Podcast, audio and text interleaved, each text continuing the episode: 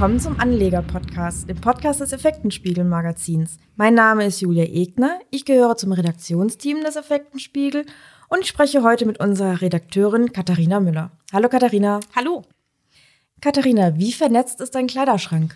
Äh, ich glaube, mein Kleiderschrank ist so vernetzt wie von den meisten. Ich habe äh, also gar nicht. Nur doch, ich, also diese diese Fitness-Tracker habe ich so. zum Beispiel und die Smartwatch ähm, habe ich auch, aber mehr habe ich jetzt ehrlich gesagt auch noch nicht. Also bei vernetzten Kleiderschrank dachte ich natürlich sofort an einen vernetzten Kühlschrank. Der kommuniziert mittlerweile mit meinem Handy. Allerdings ähm, geht es tatsächlich, so wie du gerade schon sagtest, eher um Wearables, also Fitness-Tracker, Smartwatches und dergleichen. Genau. Aber was verbirgt sich jetzt genau hinter Wearables? Naja, also wie du eigentlich schon gesagt hattest, das beste Beispiel ist immer so die, der Fitness-Tracker oder die Smartwatch. Das sind vernetzte Geräte. Nehmen wir die, die Smartwatch. Die ähm, ist mit deinem Handy verbunden, die misst aber auch deinen Puls, die misst deine Schritte.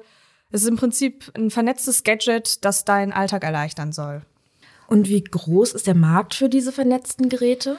Der Markt ist tatsächlich riesig. Also wenn man sich mal erste Schätzungen für 2020 anguckt, dann sollen die Erlöse ungefähr bei 52 Milliarden Dollar weltweit liegen. Das ist eine Hausnummer. Das ist eine Hausnummer, das kannst du aber laut sagen. Vor allen Dingen ist das nochmal ein gutes Viertel drauf im Vergleich zum Vorjahr. Ich nehme jetzt mal Bezug auf deine Seite Smart Clothing. Mhm. Da geht's ja nicht nur um Fitness-Tracker und Smartwatches, sondern um vernetzte Kleidung. Genau. Also gib mir jetzt mein T-Shirt demnächst Fitness-Tipps? Im, Im besten Falle vielleicht ja. Also wenn man mal das Beispiel nimmt vom, vom Fraunhofer Institut, die haben vor ein paar Jahren schon angefangen daran zu forschen, an, an äh, intelligenten Garnen im Prinzip und vernetzten Garnen. Ähm, dabei rausgekommen ist ein intelligenter Babystrampler. Der misst die Atmung des, des Säuglings oder des Kindes und wenn die Atmung aussetzt, geht ein Signal via Smartphone an die Eltern. Es gibt ja schon diese intelligenten Matten. Okay. Und jetzt gibt's halt die, die, die nächste Generation wäre der Strampler, ja das ist schon ziemlich futuristisch für mich. Also das hört sich für mich schon ziemlich futuristisch an.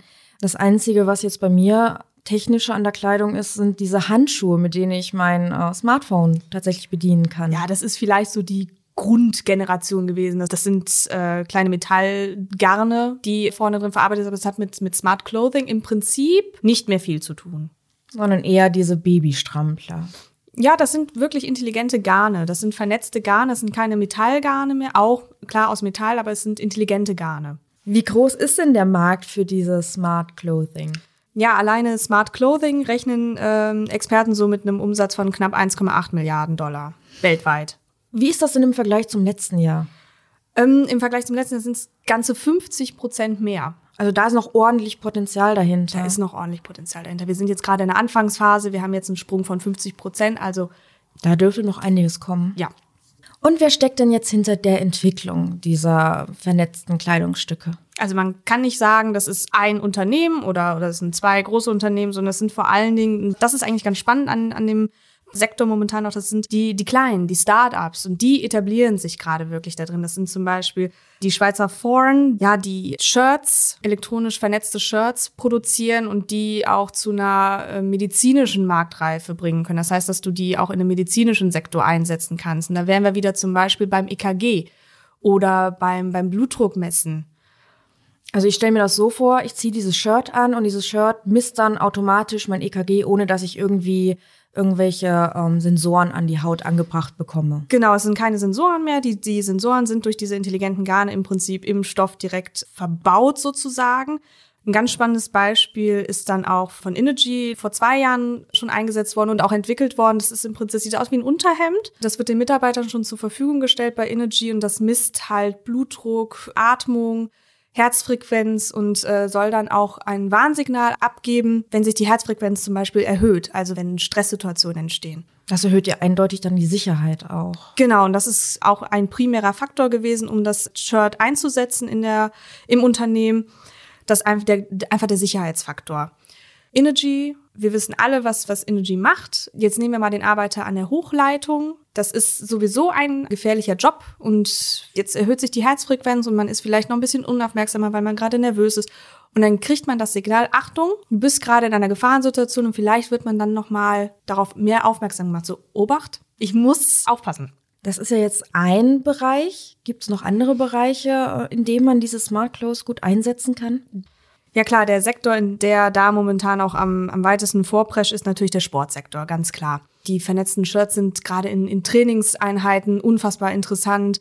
Ich meine, du kannst natürlich unfassbare Daten jetzt schon über deine Fitnessuhr dir generieren, aber das ist immer noch ein Gadget, was du am Arm hast und es könnte dich stören, rein mhm. theoretisch. So hättest du einfach nur das T-Shirt an, was du sowieso anziehst und das trackt dein, dein Weg, dein, deine Herzfrequenz, deinen Kalorienverbrauch und ähm, sendet das einfach direkt an dein Smartphone. Du brauchst kein externes Gadget mehr, außer dein T-Shirt, dein, dein, deine Hose oder dein, deine Schuhe.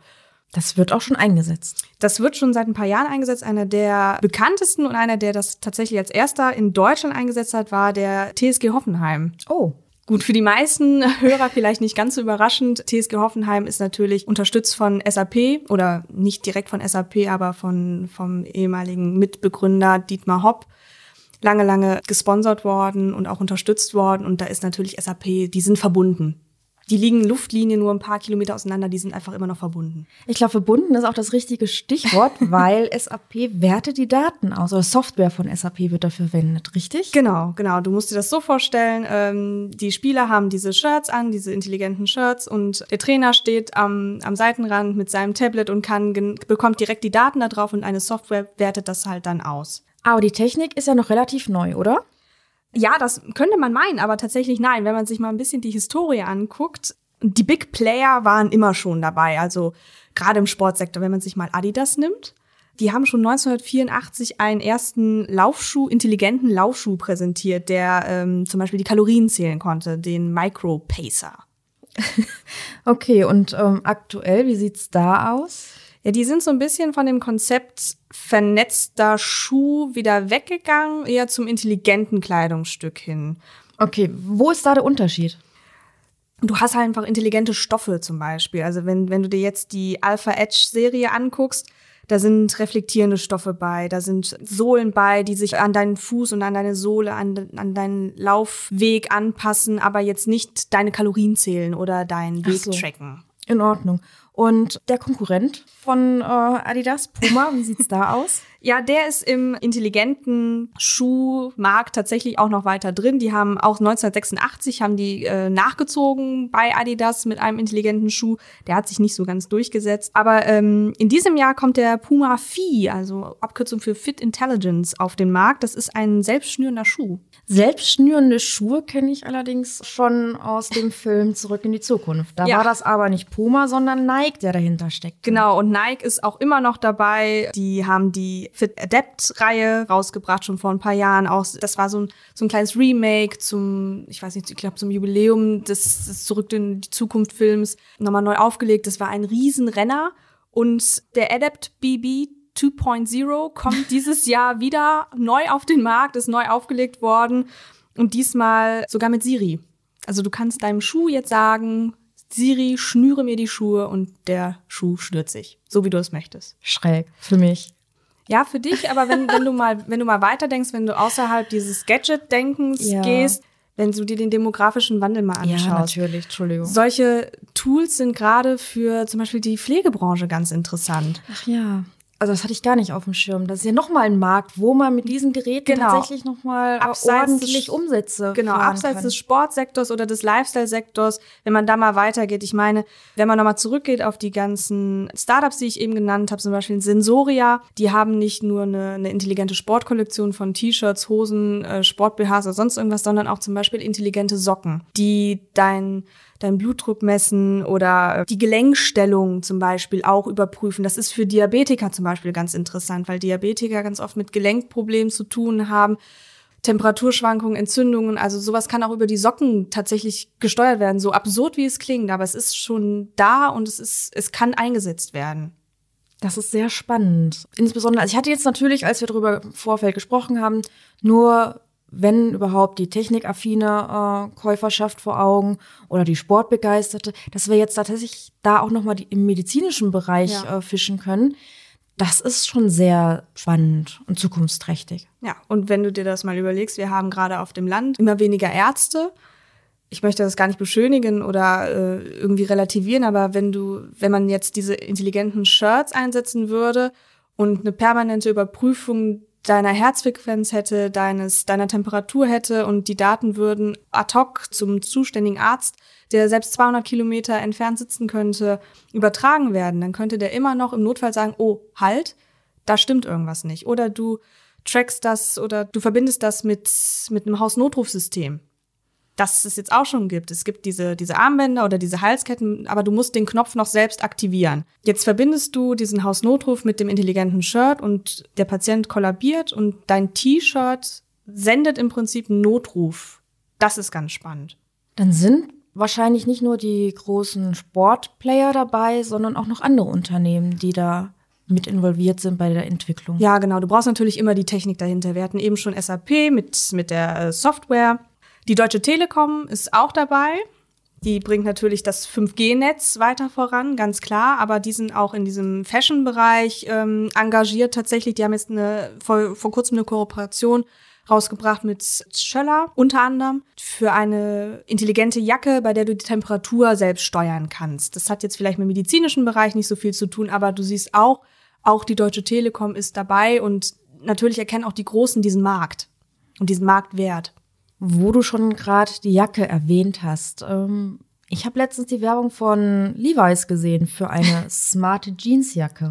Ja, Levi's war tatsächlich eine der ersten Firmen, die, die so eine intelligente Jacke für den normalen Alltag auch rausgebracht haben. Also die Jacke ist tatsächlich, sieht, die sieht nicht futuristisch aus. Sie hat keine irgendwelchen Schnickschnack, Schnörkelchen oder sonst irgendwas, sondern es ist eine, sie sieht aus wie eine normale Jeansjacke Du hast nur an der Manschette einen Knopf, der halt im Prinzip diese Steuerzelle ist. Und wie stelle ich mir jetzt die Bedienung vor?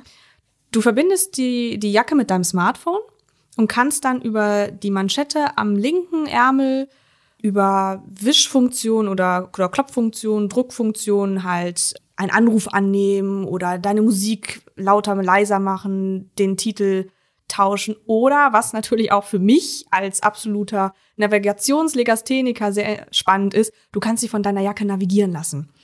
Wahrscheinlich von Google. Ja, genau. Google Maps. Du verbindest deine Jacke mit Google Maps und dann lässt du dich leiten von deiner Jeansjacke. Dann ist also auch die Alphabet-Tochter gut dabei. Ja, über äh, das System Jacquard und Levi's, die arbeiten schon etwas länger zusammen und haben jetzt dieses Jahr diese Jacke nochmal neu aufgelegt. Die ist jetzt seit ein paar Monaten auf dem Markt. Ja, und mit knapp 200 Dollar wesentlich günstiger als das Vorgängermodell. Und wenn jetzt Alphabet schon dabei ist, dann dürfte wahrscheinlich auch Apple auch eine Rolle spielen. Ja, Apple ist, haben wir ja eben schon gesagt, mit, mit Nike, Siri, haben die, äh, sind die so ein bisschen im Markt mit drin. Ich glaube, da sind sie sogar exklusiv miteinander. Ich meine ja. Ich glaube ja. Momentan zumindest noch. Aber was ganz spannend ist, Apple hat vor ein paar Monaten einen Patentantrag äh, eingereicht und da sickerte so ein bisschen was durch. Und zwar haben die ein, ein Patent auf ein, eine drahtlose Verbindung eingereicht, die einem Schweißband ähnelt. Okay. also wahrscheinlich etwas, was man sich ums Handgelenk legt und das misst dann. Ja, entweder ums Handgelenk oder um die Stirn. So genau ist das noch nicht bekannt, aber es ähm, soll den Blutdruck messen, den Blutzucker, die Atmung, die Herzfrequenz. Ja, und auch da eine drahtlose Verbindung, wahrscheinlich ähnlich einem, einem normalen Fitness-Tracker zu deinem Smartphone. Und auch wenn ich jetzt bei Schweißband so diese typischen 80er Jahre neongelben ähm, Stoffbänder vor Augen habe, wenn das von Apple kommt, dürfte das wahrscheinlich schon etwas stylischer dann ausschauen. Ja, und wenn man sich mal überlegt, Apple war bei so vielen neuen Technologien immer der Vorreiter. Also können wir auch davon ausgehen, dass auch das, dass, dass Apple jetzt dabei ist, zeigt einfach, was für ein Marktpotenzial hier vorherrscht. Also so wie es aussieht, sind die großen Player fast alle dabei. Und der Markt ist nicht gerade klein. Da dürfte noch ordentlich Potenzial dabei sein. Ja, definitiv. Auf jeden Fall ein spannendes Thema. Wenn ihr nun nähere Informationen zu dem Thema sucht, findet ihr diese natürlich wieder online auf unserer Webseite oder in unserem wöchentlich erscheinenden Magazin. Das war's wieder mit unserem Podcast. Ich freue mich, wenn ihr auch bei der nächsten Folge des Anleger Podcasts wieder dabei seid.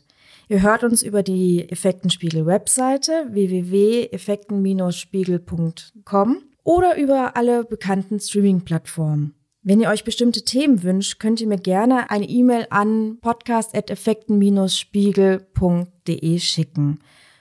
Wir greifen eure Themenvorschläge gerne in unseren nächsten Podcasts auf. Für heute verabschiede ich mich wieder und ich wünsche euch eine schöne, spannende Börsenwoche. Auch dir, Katharina. Danke dir auch. Tschüss. Tschüss.